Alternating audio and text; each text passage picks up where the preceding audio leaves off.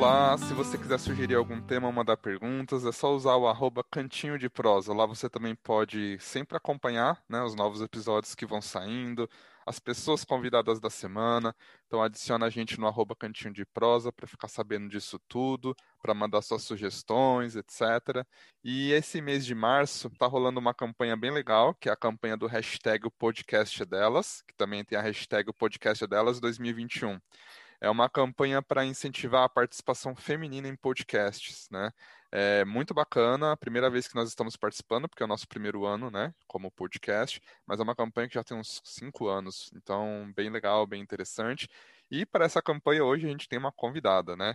Ela vai, no episódio de hoje, aliás, a gente vai conversar um pouquinho sobre imagem pessoal, versus ou mais, né, autoconhecimento. A gente vai tentar entender um pouquinho a relação que isso tem, a importância de se conhecer, de entender a imagem que a gente faz no mundo.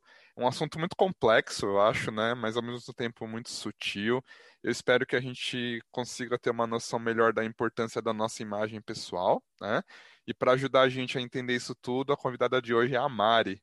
A Mari ela é formada em moda, já trabalhou até na área corporativa, né, desse ramo.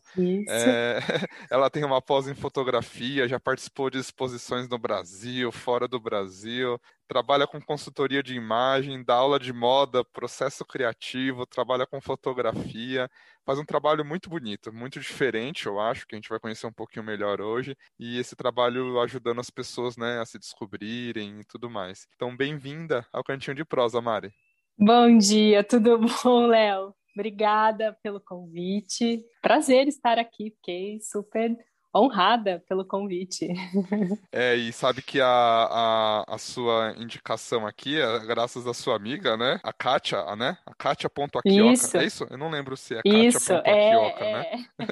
e ela te colocou na Berlinda. Então, obrigado a Kátia pelo, pela indicação e obrigado a Mari por aceitar o convite aí. Acho que vai ser bem bacana. Oh, é, não foi tão berlinda assim, mas Catinha, muito obrigada pela sugestão. Fiquei feliz. Vamos lá. Ela confia no seu trabalho, hein? Vamos ver o que sai.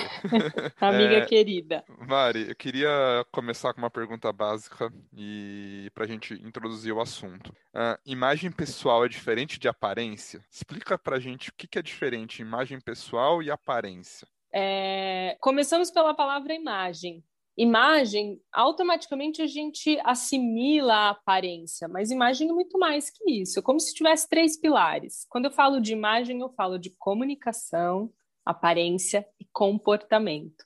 Então, se eu não tenho um alinhamento desses três pilares, eu crio um ruído, eu crio um incômodo, não tem um alinhamento. Vou te dar um exemplo: é, um celular. É, eu tenho a estética do celular a aparência dele, eu tenho o funcionamento dele, é, eu tenho o, os aplicativos ali, como é o mecanismo do som, é, a câmera do celular, tudo isso compõe a imagem do celular e não só a aparência. É a mesma coisa com a imagem pessoal. Então, quando eu falo de imagem pessoal, eu não só estou falando da aparência. A aparência, ela é um item, mas eu estou falando do comportamento e da comunicação, a maneira como a gente se comunica, a maneira como a gente se comporta. Não existe uma regra. Ai, é preciso funcionar assim. Não, senão imagina, a gente ia ser tudo um robozinho, né? Todo mundo igual. Cada um tem uma, uma individualidade e isso é a coisa mais gostosa que a imagem pessoal tem. Essa, essa individualidade, essa particularidade de cada um. São esses pilares que compõem a imagem. E você comentou aí desses três pilares. Uh, eu queria entender mesmo, assim, esmiuçando um pouquinho desses três pilares. Por exemplo, você falou que tem a aparência, tem a comunicação e tem o comportamento, né? Uh, vamos uhum. pegar o primeiro, assim, a aparência dentro da aparência, o, o, que constrói uma imagem pessoal, não sei, tipo a roupa, o cabelo, é, a postura física, sabe? O, o, jeito da pessoa andar, tal, a linguagem corporal, ou isso já não é mais aparência, isso já é comportamento? Quais são os aspectos dentro desses três pilares que compõem a pessoa, a imagem pessoal? Comunicação, a maneira como a gente comunica. Existe uma comunicação verbal, você fez uma pergunta começando pela aparência, eu já estou começando pela comunicação aqui, mas existe Não, a comunicação a verbal. É sua, vontade. E, e uma comunicação que ela é corporal, né? O gestual, a gente se comunica muito, o corpo fala o tempo todo, a expressão facial. Então, você já deve ter vivido isso, que eu tenho certeza que todo mundo adulto já viveu isso em algum momento, ou às vezes até uma criança com um pouquinho mais de percepção. Por exemplo, uma pessoa muito próxima de você e você pergunta para a pessoa que você tem uma relação bem próxima. Você está brava? A pessoa fala: Não, imagina. Não, tá brava, sim. O que, que aconteceu? Não aconteceu nada. Mas o que, que aconteceu? Eu tô falando que não aconteceu nada. Porque a gente enxerga o que a gente, a gente enxerga ou a gente entende aquilo que a gente, a gente reage ao que a gente vê e não o que é dito. Então, a expressão facial da pessoa, tá, ela tá pé da vida, tá irritada, tá aconteceu alguma coisa, mas ela não tá afim de falar, ela não tá afim de conversar. Não é assim que acontece? Acho que todo então... mundo que já esteve num relacionamento sabe que é isso, né? Exatamente. Então, existe é, essa comunicação que ela é muito mais complexa. Né? E não é só a verbal, a oral, o que a gente fala, existe o gesticular, né, as expressões. E o comportamento é a maneira como a gente conduz. É um, vamos supor, eu vou dar, usar um clichê aqui, é um homem de terno, su, super alinhado, que aparentemente você, pelo nosso repertório de códigos de moda, você coloca aquela pessoa num patamar de sofisticação. Né, de uma pessoa alinhada, uma pessoa que tem um, um trabalho X, enfim, um status. E essa pessoa, quando começa a conversar, a se comunicar, ela usa o português de forma errada. Neste momento, você criou um ruído de comunicação. A comunicação dela não é no mesmo patamar da aparência. E aí você cria um desnível. Essa imagem não é uma imagem sólida. É, você conhece uma pessoa no teu trabalho que é incrível, super competente. Conversa com a pessoa e fala: "Uau, olha como esse cara é inteligente". Meu Deus do céu. Mas tem uma aparência muito simplória, que não é coerente com aquela força do intelecto. Você também cria, ali a pessoa também tem um ruído de comunicação, ela está desnivelada. Isso não significa, Léo, que toda pessoa que tem é, uma bagagem intelectual ela precisa estar tá de terno. Pelo amor de Deus, não é nada disso. Tá? Ela pode estar tá de camiseta e tênis, não tem nada demais né? Mas é só alinhando isso. É, uma vez eu fui numa palestra e foi muito interessante para perceber essas nuances disso que a gente está conversando. Isso há muitos anos. Quando eu trabalhei no mercado corporativo, eu fiquei sete anos na área têxtil, então fazia pesquisa de produto, desenvolvimento e também palestras sobre tendência, enfim. Então era um núcleo ali que a gente conhecia muita gente que também davam essas palestras. E depois, já trabalhando, me interessando pela consultoria de imagem e pesquisando, eu voltei numa palestra de uma, de uma pessoa da área têxtil. E ela estava impecável, a, a aparência impecável, impecável. Quando ela começou a palestra, ela era super desbocada. É, o jeito de falar, a, a, quantidade de palavrão na fala, enfim, não tem nada de errado, não dá para a gente rotular, mas você cria uma distância, né? E isso também não significa que você não possa ser uma pessoa alinhada, mas a essência dela é muito mais essa coisa mais descontraída do que uma imagem muito certinha, muito perfeitinha. Então, o trabalho da consultoria de imagem, indo um pouquinho além, né, é alinhar muito essas questões. Né, tipo de como você se comunica, de como é qual é o seu comportamento e a sua aparência. Lembrando que isso é uma coisa que eu penso muito a respeito, faz muito sentido para mim. Não existe mudar o comportamento ou mudar. Eu acho que existe um processo de autoconhecimento, entender quem você é e ajustar isso. E não é, se fantasiar de alguma coisa ou se projetar em alguém. Não, eu acho que a gente tem que ser aquilo que a gente é, mas a gente pode ajustar. Era isso que eu ia até te perguntar. É legal você comentar isso, porque pelo que você fala, parece que assim, então a pessoa tem essa essência, como você comentou, mas ela coloca lá um terno e gravata só porque ela vai fazer uma apresentação numa palestra, e às vezes nem é aquilo com que ela se sente à vontade. Se for, tudo bem, ótimo. Mas às vezes nem é aquilo com que ela se sente à vontade, então ela constrói essa, essa coisa, mas aí quando ela começa a falar, ela é ela mesma, né? Então uhum. fica desconexo. Então acho que é Isso. é legal essa, essa coisa de ajustar e saber quem você é, né? E uhum. nossa, é incrível, faz muito sentido, muito, muito legal. Uh, a gente começando a falar um pouquinho dessa questão de, de autoconhecimento, então. Quanto mais a pessoa se conhece, mais ela consegue estabelecer uma imagem pessoal empoderada. É assim que funciona? Ou nem é empoderada, é equilibrada, vamos dizer? Não sei. Bom, eu acho que a gente, como sociedade, né, a gente tem regras de funcionamento, né, para a gente ter um melhor convívio. Então, existem códigos de vestimenta que a gente usa. Então não é não é jogar tudo fora, né? É entender o equilíbrio. É, eu vejo o mercado passando por fortes transformações. Então, o que no passado era um absurdo, você trabalhar de camiseta, hoje isso acontece. Por que isso? É, é, é até uma questão do, do, do próprio tecido. Né? O tecido plano, que tem uma, uma construção de trama que é mais rígida, ela te, o, o tecido te coloca numa postura mais alinhada a malha, pelo tipo de construção que são laçadas e você estica e ela volta, que é o tecido da camiseta, ela já te deixa mais confortável. A postura já já relaxa um pouco mais. Pensa você vestido com uma camisa e uma camiseta. Você consegue colocar uma camisa que você vai trabalhar ou que para ficar no sofá? É, ela te prende um pouco. Então é como se a gente estivesse entrando num, num moldezinho. E a sociedade faz isso com a gente. Tem N exemplos aqui que eu posso dar, mas acho que, que ia estender demais. É, de, de que isso que acontece, que a gente usa isso. Então, só para dizer que eu acredito, eu acho que tudo bem a gente experimentar esses códigos somos facetados, ninguém é 100% uma coisa é, e só aquilo. A gente tem nuances. Desde 2012 que eu trabalho com consultoria. No início, eu fui entendendo as regras.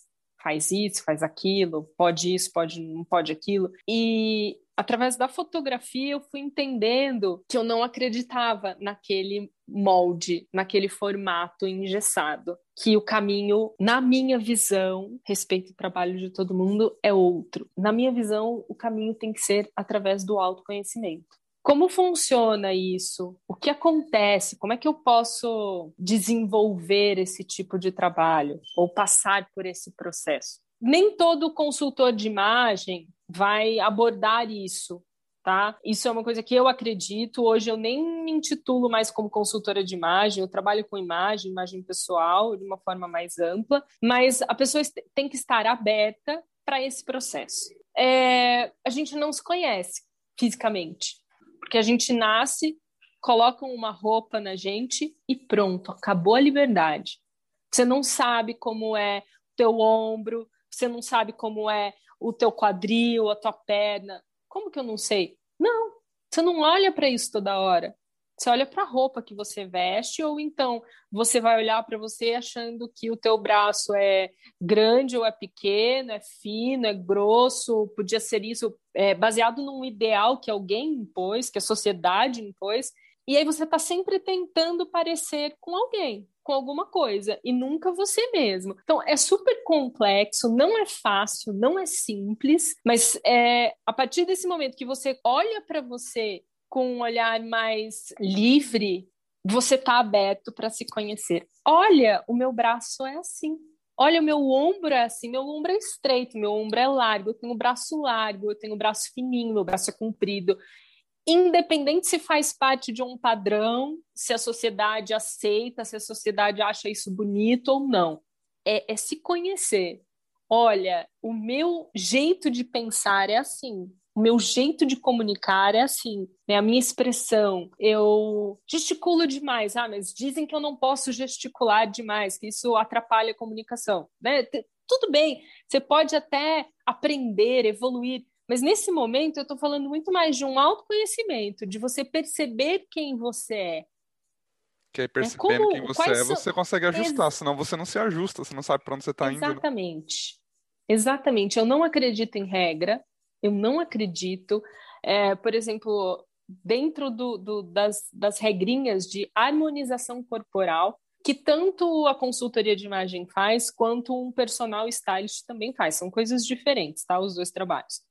É, vamos lá, a pessoa que tem um biótipo oval, que é a pessoa que não tem tanta definição do corpo, não tem tanta cintura, ok.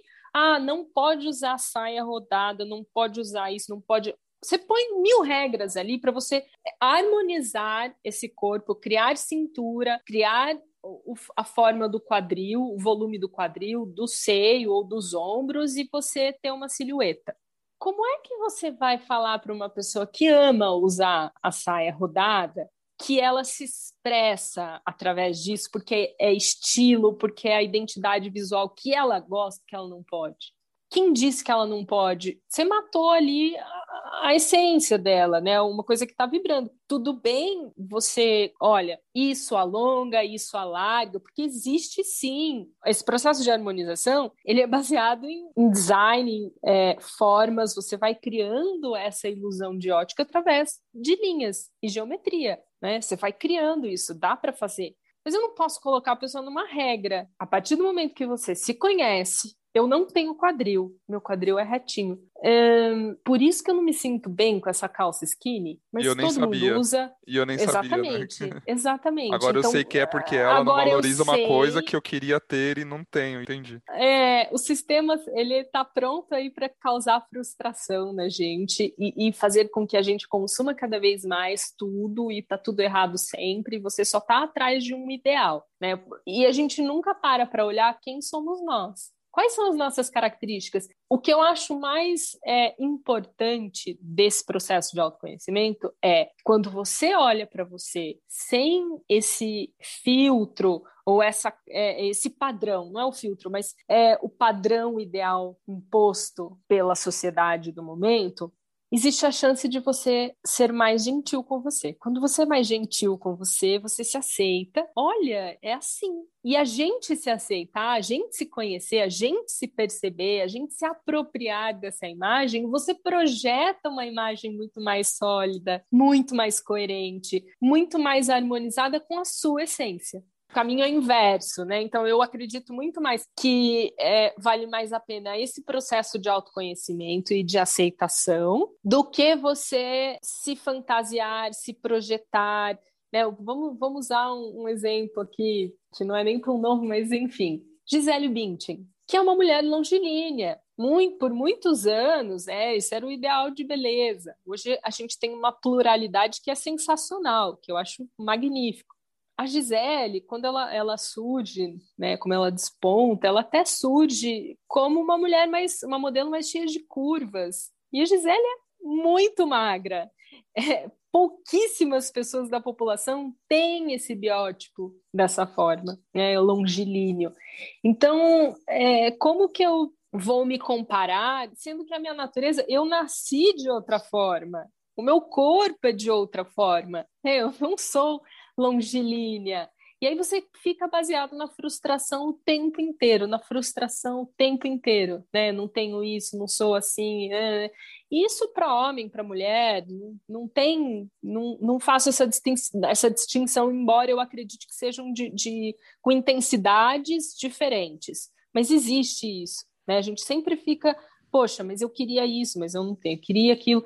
Sendo que eu acredito que quando você olha para você, você entende qual é o formato do seu corpo, quais são as suas características e você lida com elas, você valoriza quem você é.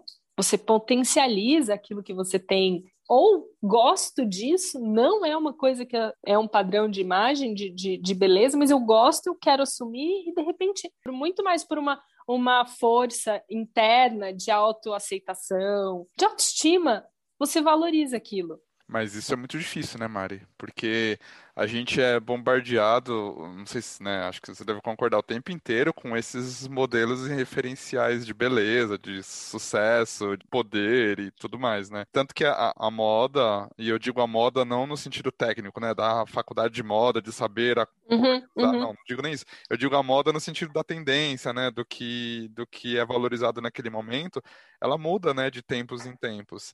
Sim. E se a gente pegar assim, ah, qual é o cabelo que é a tendência nesse momento, para o homem ou para a mulher. Ou então, sei lá, ah, é um corpo musculoso ou, ou uma mulher magra, sabe? Essa, esses ideais. Ah, ah, usar barba, não usar barba. Eu, por exemplo, uso barba e odeio barba, entendeu? Eu, eu odeio barba, não gosto de barba, mas eu uso barba, porque... Repensa isso, Léo. Tô brincando, mas é um bom exemplo. É, enfim, é, eu acho que a, a... Eu, quero, eu quero comentar uma coisa que você falou aí que é muito difícil, tá? Antes de você me fazer uma próxima pergunta, que eu achei, acho importante pontuar isso. É, realmente não é fácil, mas não é impossível. Difícil é a gente ficar vivendo sempre atrás de um ideal inatingível.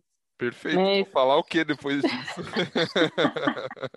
e, eu, e eu queria falar exatamente um pouquinho dessas frustrações, porque se é um ideal inatingível, e inclusive é uma palavra que eu pensei muito é, enquanto eu pensava na nossa conversa que a gente ia ter hoje, que foi essa palavra frustração. É uma coisa que me veio várias vezes durante, sabe, eu pensando, o que, que eu vou conversar com a Mari amanhã? Meu Deus, né? Não entendo nada do assunto. E aí, o tempo inteiro me vinha assim, ah, padrões versus frustrações. A palavra frustração veio várias vezes na minha mente. E foi uma palavra que você já usou várias vezes aqui na nossa conversa, né? E eu queria entender um pouquinho melhor é, o quanto essas frustrações impactam a gente, tá? Porque eu sei que existe um impacto muito claro, muito óbvio que é no nosso emocional, né? Que isso me gera essa frustração, gera baixa autoestima, me gera uma série de, de questionamentos internos que prejudicam né, o meu empoderamento, ou a minha atitude, a minha postura de saber quem eu sou e agir de acordo com aquilo, mas também gera umas outras coisas que estão fora desse campo emocional também, Mari. Uh, não sei, o tanto de dinheiro e tempo que se gasta numa academia com maquiagem cara, é, sei lá, que se gasta com cirurgia para isso, para aquilo, ou com uma roupa, não sei o quê. É só você pensar quantas pessoas vão para academia e odeiam a academia, sabe? É, e o quanto você trabalha nisso, não por um condicionamento físico, mas simplesmente por ficar no padrão, né? Então, acho que essas frustrações, elas vão além do campo emocional. Elas consomem dinheiro, tempo, um monte de coisas, nossa, né? Por isso que é interessante para o sistema que isso aconteça, porque daí a gente está cada vez mais consumindo. É, e, vamos e desculpa, lá. e até você falou isso do sistema, eu li uma frase, acho que semana passada, que falava assim: você tem noção do tanto de indústrias que iriam à falência se as mulheres fossem felizes com seus corpos? Foi Exatamente. incrível essa frase. Exatamente. Léo, continuando é, respondendo em relação à frustração e já pegando um ganchinho da outra, tipo, é difícil, tá? A gente está caminhando para um lugar muito sinistro, muito sinistro. Por quê? A gente, principalmente nesse momento de, de pandemia, isolamento, quarentena, a nossa comunicação é online, é digital. Então, mídias sociais. E aí vem o quê? Filtros. Já existia o Photoshop, nem todo mundo mexe no Photoshop, mas um filtro no Instagram, perfeito rapidinho eu coloco uma maquiagem, rapidinho eu suavizo o meu rosto. Por que, que eu falo que, por que, que eu digo que é um caminho meio sinistro? Porque a gente vai se distanciando da imagem real. Ninguém é o Instagram. Né? E a hora que eu olho no espelho, eu, nossa, que isso? Que isso? Esse é o real. Então, olhar pessoas reais seguir pessoas que têm a nobreza, a coragem, eu acho muito bacana quem tem uma imagem real no Instagram, quem posta o corpo real, quem está fora do padrão e se mostra, tem um trabalho para falar sobre, né, para mostrar. Então, consumir mais esse tipo de informação do que aquela estética perfeita. Porque é, quando, quanto mais a gente consome uma estética perfeita, mais a gente distancia do real e mais uma sensação de frustração ela pode acontecer. Então, isso é um, um, uma, uma dica e um mecanismo que eu sempre digo para cliente, que a gente faz esse trabalho de desenvolvimento, de construção, apropriação e construção da imagem pessoal, vai buscar pessoas que você acha que tem um, um biótipo parecido, e que são que, que se mostram de uma forma real. Né? Vai buscar, faz uma busca, tem muita gente, né? Então, esse é o lado bom da internet, que tem uma galera que faz isso. É, porque da perfeição, a gente tá, né, tá aí cheio de gente, cheio de influencers da vida que tem uma imagem perfeita, que tem o corpo perfeito, os dentes perfeitos, não tem uma ruga, não tem uma linha de expressão e, e mil tratamentos, é, mil produtos, mil coisas. Nem pagam por isso, que são patrocinados ainda, se bobear, né? Exatamente. e, e aí o que, que acontece? Cria uma distância gigantesca. Gigantesca, ela é, é desconfortável. Desconfortável para todo mundo. Mas existe também as pessoas que vão pensar como eu e que vão buscar outras coisas alternativas, que vão preferir coisas mais naturais, uma, uma, uma imagem que seja mais próxima, ou uma aceitação.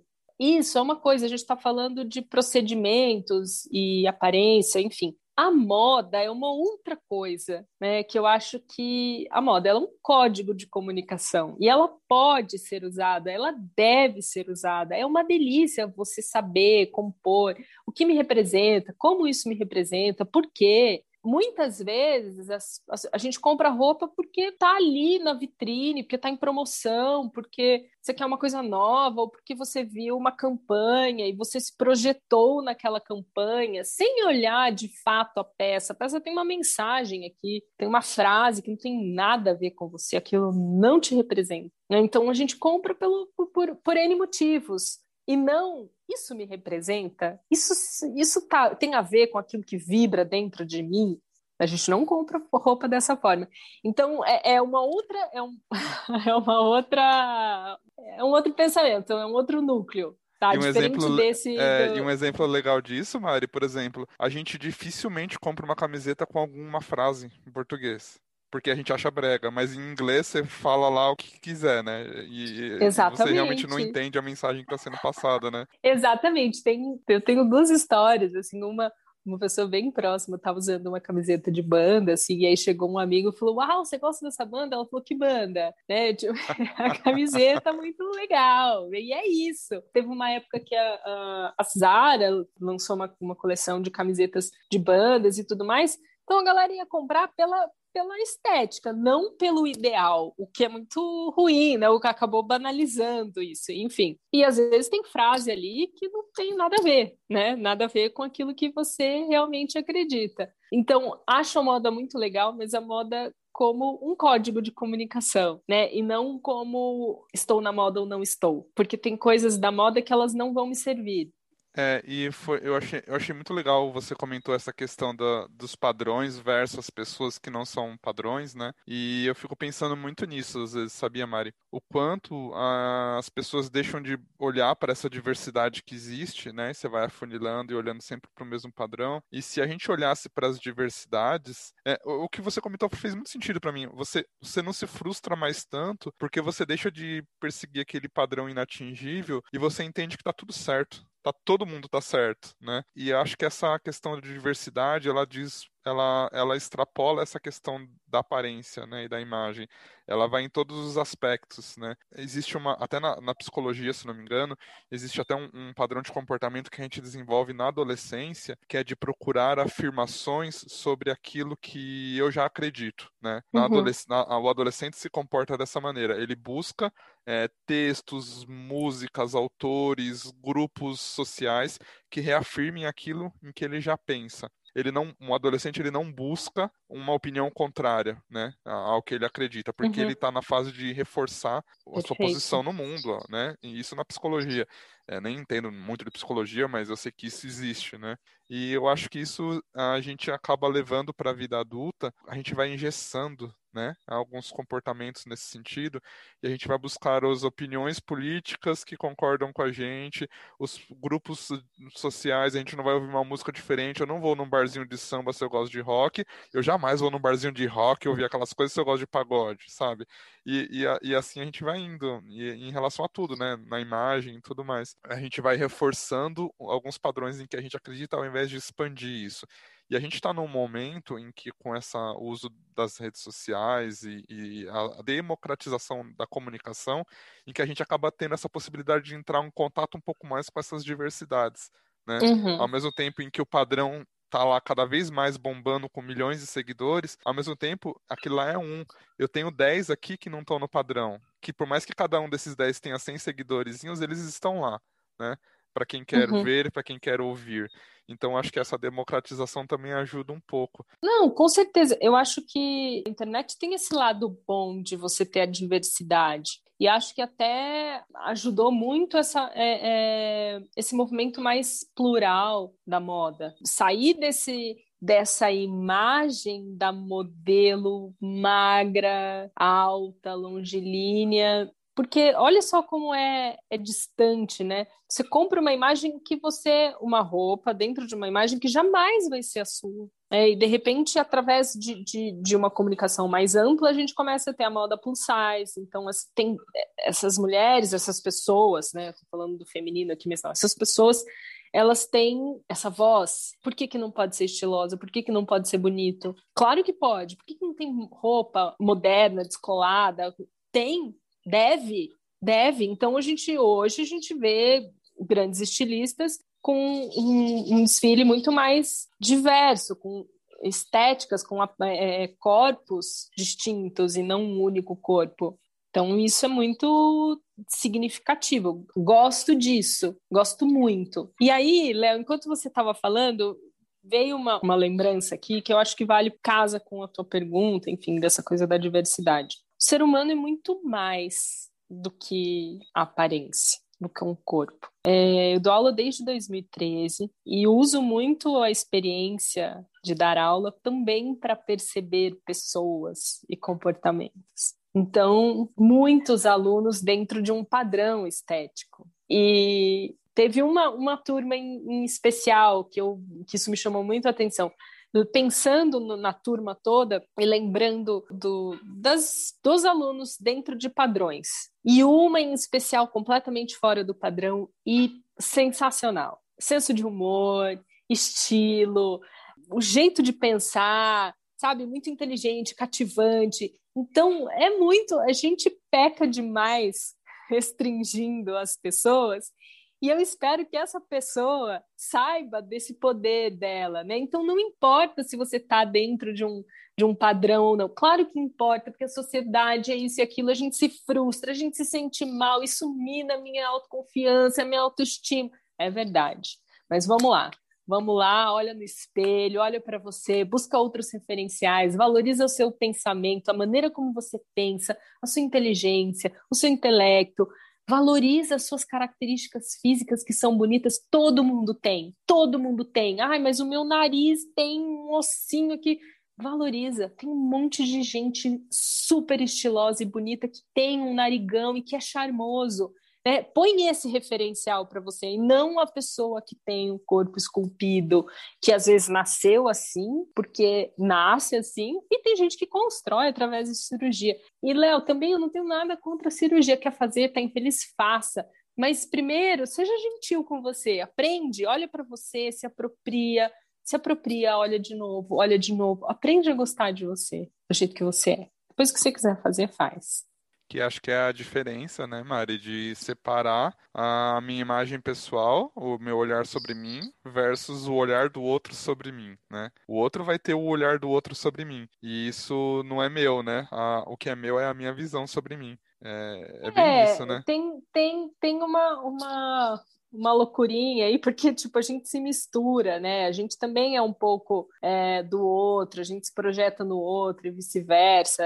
Tem uma... Ele vai ficando misturado mesmo. Mas eu acho muito cruel a gente se julgar a partir da visão do outro, né? Eu preciso estar assim para projetar uma imagem que o outro me aceite. A gente faz isso, porque a gente é ser humano, quer, é social e quer, quer pertencer. Porém, se eu não entendo quem eu sou, e aí eu estou sempre procurando agradar ou pertencer ou participar, eu jogo a essência fora. É difícil desbancar a essência, é difícil entender e, e equilibrar, mas é necessário para ter uma imagem mais sólida. Eu realmente acredito nisso, por mais que seja um caminho mais lento e que ele exige uma pausa para você olhar para você e não vem uma coisa pronta de alguém falando que você precisa ou não fazer isso. Claro que existem, existe um olhar da moda, vamos supor, ah, o personal stylist está mantendo, olha, é isso, é tendência, agora a combinação de cor é essa, então a gente vai usar isso, vai colocar um lenço aqui, que é super legal,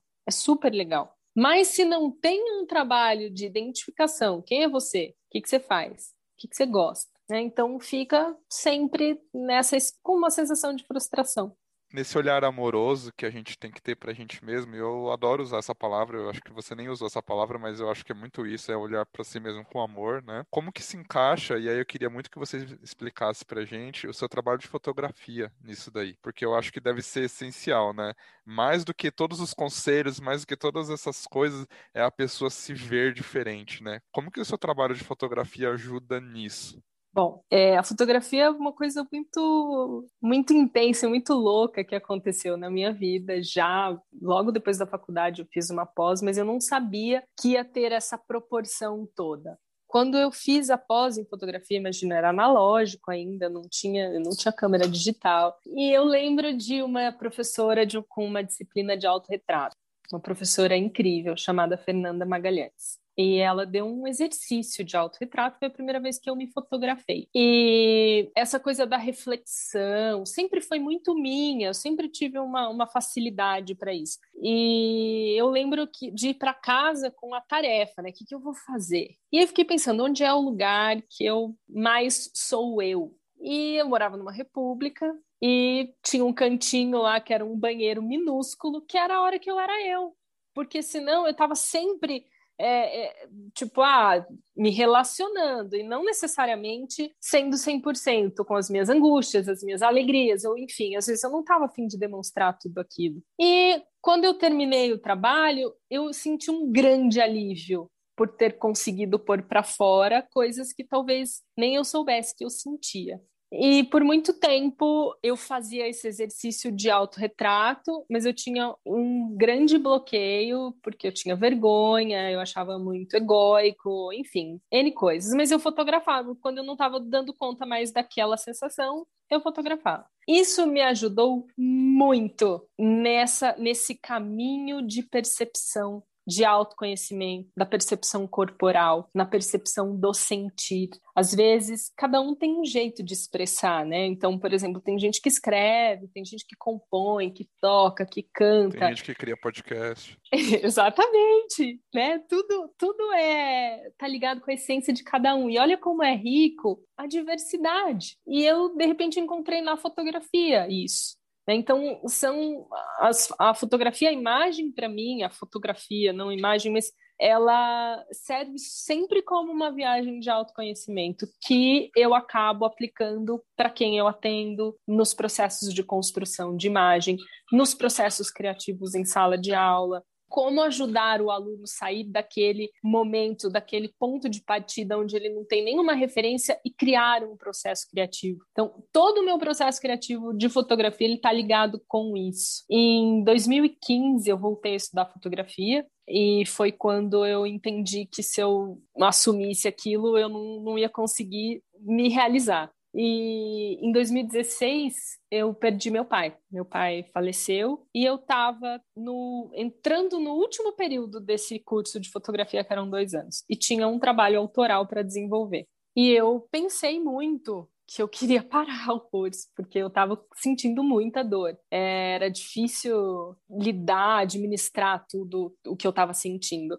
E aí eu usei, tipo, quando pus o pezinho no chão, Mari, se você tá com essa dificuldade de, de lidar com essas emoções, de administrar, de elaborar essas emoções, fotografa. E aí eu fui desenvolver, eu pôr para fora isso. Foi, foi muito importante para mim, muito. Eu desenvolvi um trabalho que chama Vicissitude, que é onde eu falo desse processo de luto, e são ensaios que faz parte, esses ensaios fazem parte desse trabalho. E no primeiro momento eu sentia vontade de sumir, eu queria sumir, eu queria sumir. Era só isso que eu queria fazer, tipo, eu não tava sentia tanto.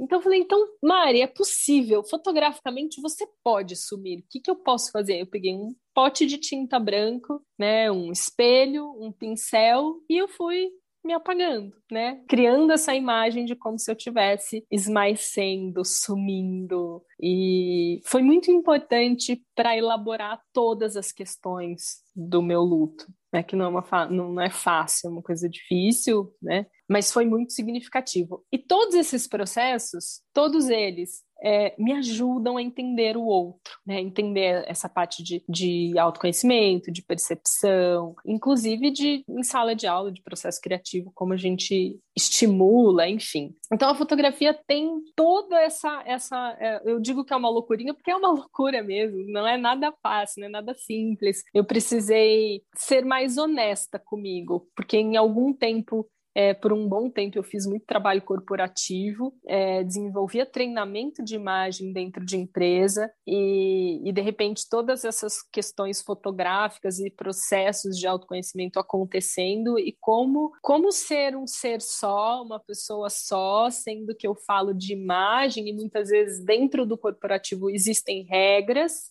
né? Você se molda porque somos, somos uma sociedade, a gente, para um convívio melhor, a gente precisa respeitar algumas regras, mas ao mesmo tempo eu estou colocando um, um, adorno na cabeça e me desconfigurando como ser humano e, e, e, trazendo uma imagem muito mais onírica, muito mais sensorial do que aquele padrão corporativo. Então, para mim também foi uma, uma luta e ainda é como me encaixar, como encaixar todas essas essas questões com a imagem. Por isso que eu digo para você, eu não me considero uma consultora de imagem, eu sou uma pessoa, uma profissional que trabalha com imagem e uma construção de imagem pessoal. Depois de ter esse contato, né, com essas questões do autorretrato e de tudo mais, você agora está iniciando, né? Não sei se já começou, mas uh, essa, esse trabalho em relação ao outro também é isso de fazer a fotografia para ajudar na sim. própria pessoa no autoconhecimento, no empoderamento e tudo mais, é isso? É isso. É, eu acho que chegou a hora de emprestar para o outro também esse canal que para mim é mais fluido é, fotograficamente não é uma coisa, não é um retrato tradicional, mas através de alguns processos também de autoconhecimento, de, enfim, tem todo o meu trabalho de, de construção de imagem, ele tem todo um passo a passo. E a ideia é aplicar uma pequena parte desse passo a passo para fotografar, para fazer retrato. Então, através de algumas perguntas, de algumas dinâmicas, descobrindo um pouco da essência e registrar isso. Então, aliando, alinhando e aliando uma coisa e a outra. Já quero. Vamos lá, Léo. Mari, a gente. Uh, bom, queria perguntar para você as duas perguntinhas finais. Uh, uma delas é assim: nesse seu trabalho de. Não vou falar de consultoria de imagem, nesse seu trabalho de construção imagem. De, imagem. de construção de imagem. Qual é a primeira pergunta que alguém pode se fazer, assim, para começar essa jornada interior de autoconhecimento e de imagem pessoal? A primeira pergunta que a pessoa deve se fazer. Eu transmito aquilo que vibra dentro de mim? Não sei se tem uma resposta, sabe? Às vezes, é, na consultoria até pergunto, né, isso é uma das perguntas, não dessa forma, mas é, a gente nunca para para pensar isso. Eu acho que mais importante do que o que eu estou comunicando é se o que eu sinto, o que eu penso, se eu transmito isso. Pode ser pela, pela aparência, pelo comportamento, pela comunicação. Às vezes a gente tem tanto e não, e não comunica, não transmite. Então, se você pensar, inclusive, na moda como uma ferramenta de comunicação, é muito interessante. E não só tá na moda, não tá? Tem aquela roupa do, de fulano de tal, do estilista tal. Não, isso me representa. O que, que eu gosto? O que você gosta? É, então, acho que é mais, mais por aí. E você falando isso, uh, você falou da roupa do estilista, se isso me representa ou não. É, eu, tô, eu ando vendo um movimento muito legal dessa pluralidade de, de manifestações, essa diversidade, que antigamente você tinha a roupa da moda e a roupa da loja de departamento, vamos falar, para não falar CIA e uhum. etc, né? Então você tinha esses dois padrões, ou você se vestia com roupas caras e da moda, ou você vestia com a roupa lá de, de 20 reais, e era isso. Sim. E hoje em dia não, né? Você tem a roupa barata, tem a roupa cara, mas você tem em todos os shoppings que você for hoje em dia, você tem lá a barraquinha com as camisetas geeks de coisas nerds, e você tem a outra que é das, das camisetas de, de banda, e você tem de tudo. Eu acho que isso a gente está aprendendo, talvez, né?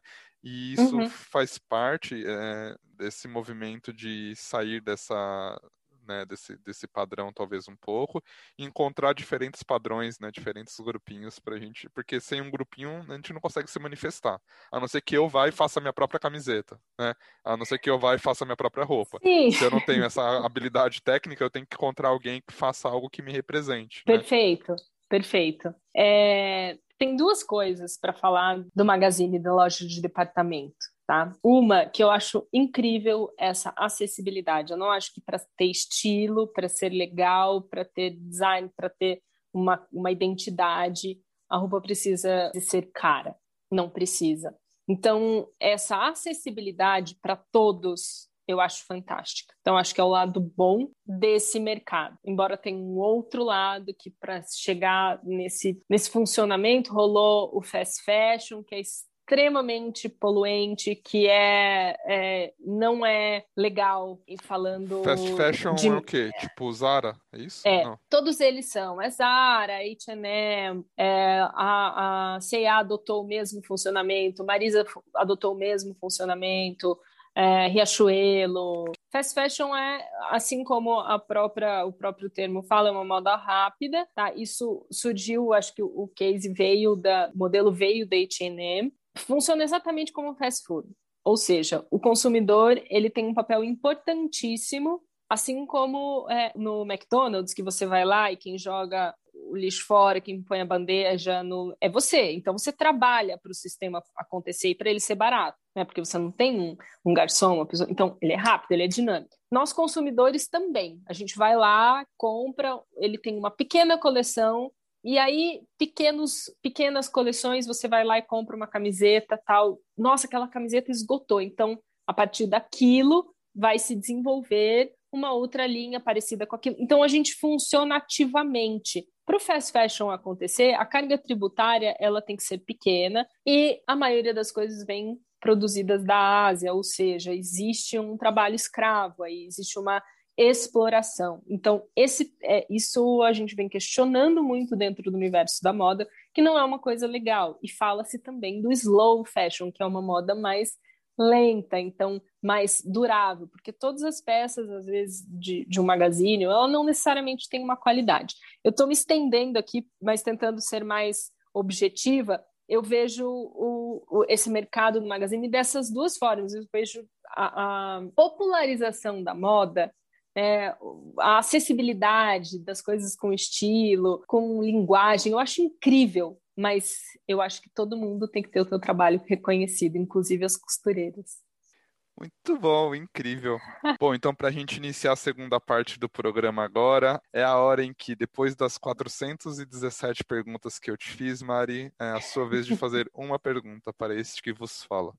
Bom, vamos lá. Léo, é... qual é o teu sonho? Uou! Meu sonho como indivíduo, como mundo, como sociedade, tem tantos sonhos, né? Deixa eu pensar então, aqui me, no que me, me, bate responde mais. uma só. É, o que, que me... te bate mais? Eu acho que o meu sonho, Mari, e é uma coisa que me incomoda já há alguns anos, é que eu consiga viver uma vida de uma vida eu digo assim em relação à carreira, em relação à família e tudo mais, sem que eu precise ser um escravo do sistema. Esse é meu grande sonho, sabe? É, eu acho que a gente tem muitos benefícios e muito, muita coisa em retorno por a gente, sei lá, eu tô dando, né, falando de mim agora, por trabalhar no mundo corporativo, por você ter a sua estabilidade, por você ter a sua parte financeira equilibrada e o seu lugar para morar e tudo mais mas ao mesmo tempo isso é meio que vender sua alma, né? É como eu me uhum. sinto, sabe? É como se eu me sentisse um pouco afastado da essência das coisas que eu realmente gosto. E então o meu sonho é conseguir concretizar as coisas que eu gostaria de concretizar materialmente falando. E quando eu digo materialmente, não é ter um carro, não é ter uma casa. Quando eu digo concretizar materialmente, é fazer as viagens que eu quero muito fazer ainda e ter a minha família, sabe? Poder sustentar e prover. E tudo isso vivendo uma carreira ou vivendo um estilo de vida em que eu realmente esteja é, vivendo a minha essência e, e expressando quem eu sou, é, que não é no mundo corporativo, que é como é hoje, né? Então acho que esse é meu grande uhum. sonho, é conseguir concretizar as minhas coisas fazendo o que eu realmente gostaria de fazer. Bonito o seu sonho e espero que você consiga. É, vamos ver, né? Na hora certa, né? Eu não sei. Bom, a gente. Acredite, Léo, é, acredita gente... e, vai, e vai em frente. A gente tem que acreditar, senão a gente, senão a gente não, não faz, né? Não acorda amanhã e não continua fazendo, né? Bom, vocês já sabem que podem usar o arroba cantinho de prosa para mandar suas sugestões, como a Kátia Akioka fez para colocar os amiguinhos e amiguinhas na Berlinda aqui para gravar com a gente, ou mesmo para se voluntariar a gravar sobre algum tema, então fique à vontade para usar o arroba cantinho de prosa.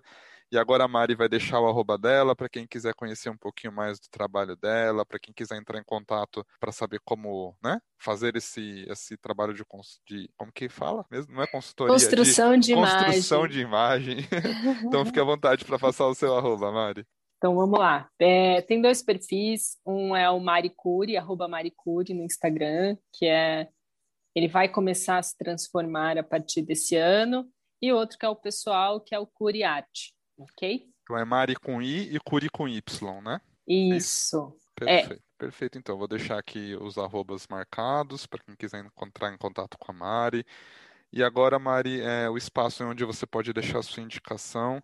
Tem, na verdade, Léo, tem dois. Tem um, um, documentário que, inclusive, se você quiser assistir, é super legal. É, um chama Embrace. É uma, ele é uma fotógrafa, se não me engano, australiana, e ela faz um. Na verdade, ela, ela casa, tem filhos, e aí fica mais gordinha e quer voltar, ficar mais magrinha e, faz, e se inscreve num concurso. É... Ah, não sei, concurso do biquíni, alguma coisa assim. Enfim, e faz todos os que precisa para lá e vai para o concurso, consegue, atinge o objetivo dela. E aí ela olha para ela e fala: Putz, mas eu não estou feliz. Eu estou dentro do padrão, mas eu não estou feliz. E aí ela volta a comer pizza, sorvete, tudo. E aí ela faz um antes e depois é o contrário isso viraliza. E aí, a partir disso, ela resolve fazer um filme, um documentário. É necessário. Acho que toda mulher tem que assistir esse documentário, é muito bom. E tem um. Qual é o nome do documentário? Embrace. Embrace, ok. E tem um outro que é, eu tentei achar que não consegui achar, que é para os meninos, que é incrível, que fala sobre a educação masculina, como ela tolhe o universo masculino, como poda, porque o menino tem que ser forte, o menino não pode chorar, o menino... Isso vai podando a emoção. Somos seres humanos, né? Essa coisa de, de menino, menina, enfim, enfim, complicado. Mas é muito bom também. Ele tinha no Netflix. É, na Netflix saiu faz pouco tempo, não é? Na, acho que saiu esse ano na Netflix, né? Muito... Acho que é aquele The é... Mask, The Mask e o Living, Fala. não é? The Mask isso, e o Live In. Isso, isso mesmo. Tá, é bem legal isso. mesmo, é incrível. Esses dois. Então, beleza. Então, as duas recomendações da Mari, então, são o documentário Embrace, é, o antes e o depois ao contrário, é, da menina que ela falou, e o outro que é o The Mask e o Live In. Bom, e agora é o nosso quadro final, nossa última pergunta do episódio, e é o nosso quadro Sentido da Vida. Mari, nesse quadro, é, eu faço uma pergunta completamente aleatória sobre um tema filosófico para você discorrer e viajar um pouquinho sobre aí, tá bom? É a hora de sem certo e errado, é a hora de filosofar. Só não dá para tomar aquela então, tá taça bom. de vinho, porque para quem a, as pessoas estão ouvindo em horários variados, mas a gente está gravando no mas sábado tá... de manhã. Então, né, vamos com calma ainda. Mari, queria perguntar para você o que é renascimento, o que é recomeço para você? Você acha que as pessoas mudam mesmo? Porque tem aquela coisa, ah, as pessoas não mudam, ou não, as pessoas mudam. Você acha que a gente renasce ou que a gente se reinventa, né? No que, que você acredita? Eu acredito em resiliência. Eu acredito que a gente tem uma essência e a gente morre e renasce todo dia, sempre. A gente tem um eixo e a gente, que nem os galinhos das árvores, né? a gente vai brotando, a gente vai criando novas alternativas, novos caminhos. Eu acredito que exista um, um, eixo, uma essência, tá? Esse eixo eu vou chamar ele de essência. E que a gente vai brotando, que existe uma poda, que existe um outono, um inverno e vem a primavera, vem o verão. Somos ciclos o tempo todo, assim como a natureza tem o dia, a noite, tem os ciclos tem a semana, tem o ano, tem uma volta inteira. Eu acredito que a gente tem ciclo o tempo todo, o tempo todo. Então, é engraçado a sua pergunta, é curioso, porque existe um trabalho que eu fiz de, de autorretrato, onde eu falo sobre a capacidade de resiliência, e por isso que eu respondi, tipo, imediatamente resiliência. De um momento que eu sentia, é, que eu percebi que a infelicidade estava muito ligada com sombras emocionais que a gente cria. Então, ah, eu só vou ser feliz quando eu tiver isso, só vou ser feliz quando eu chegar nesse patamar, só vou ser feliz quando isso acontecer. E que isso, na verdade, é uma ilusão, que a gente pode ser feliz agora. Né? Respirar e, uau, olha só, tem mil coisas para olhar e para agradecer e para entender que a felicidade pode estar nas pequenas coisas. E depois disso surgiu o, o, desejo, a necessidade, uma coisa me pulsando de desenvolver um ensaio falando sobre a capacidade de nascer e renascer. Então, essa capacidade de sofrer, de, de mais brotar, brotar mais forte, vir com mais força, com mais, com mais energia, com mais vida. Eu acredito nisso, de verdade. Por mais que, que a vida às vezes apete a gente demais. Que incrível, não teria como terminar o episódio com melhor energia, com melhor vibe. Muito obrigado, Mari, por ter aceitado compartilhar com a gente a sua história, uma trajetória tão pessoal, né? Que é são coisas íntimas, né? Uhum. Sua, sua trajetória, e ao mesmo tempo é, todo esse conhecimento que, que afeta a gente, a maneira como a gente se enxerga, como a gente se posiciona no mundo. Acho que para mim foi muito importante, eu gostei muito, aprendi muita coisa. Espero que para quem ouviu também, obviamente, mas eu queria te agradecer de verdade por ter compartilhado com a gente e se disposto a vir aqui falar sobre isso. Léo, eu que agradeço, fiquei muito feliz com a sugestão da Kátia, não foi berlinda, não me senti encurralada de forma alguma. É um prazer ter vindo, um prazer poder falar dessas coisas que são tão especiais para mim, que são coisas que eu acredito, e a sua simpatia, a sua abertura, é, enfim, senti, me senti muito à vontade. Muito obrigada. Espero que, que esse projeto tenha vida longa e que você realize todos os seus sonhos. Obrigado. Obrigado pela presença. Um beijo. Beijo.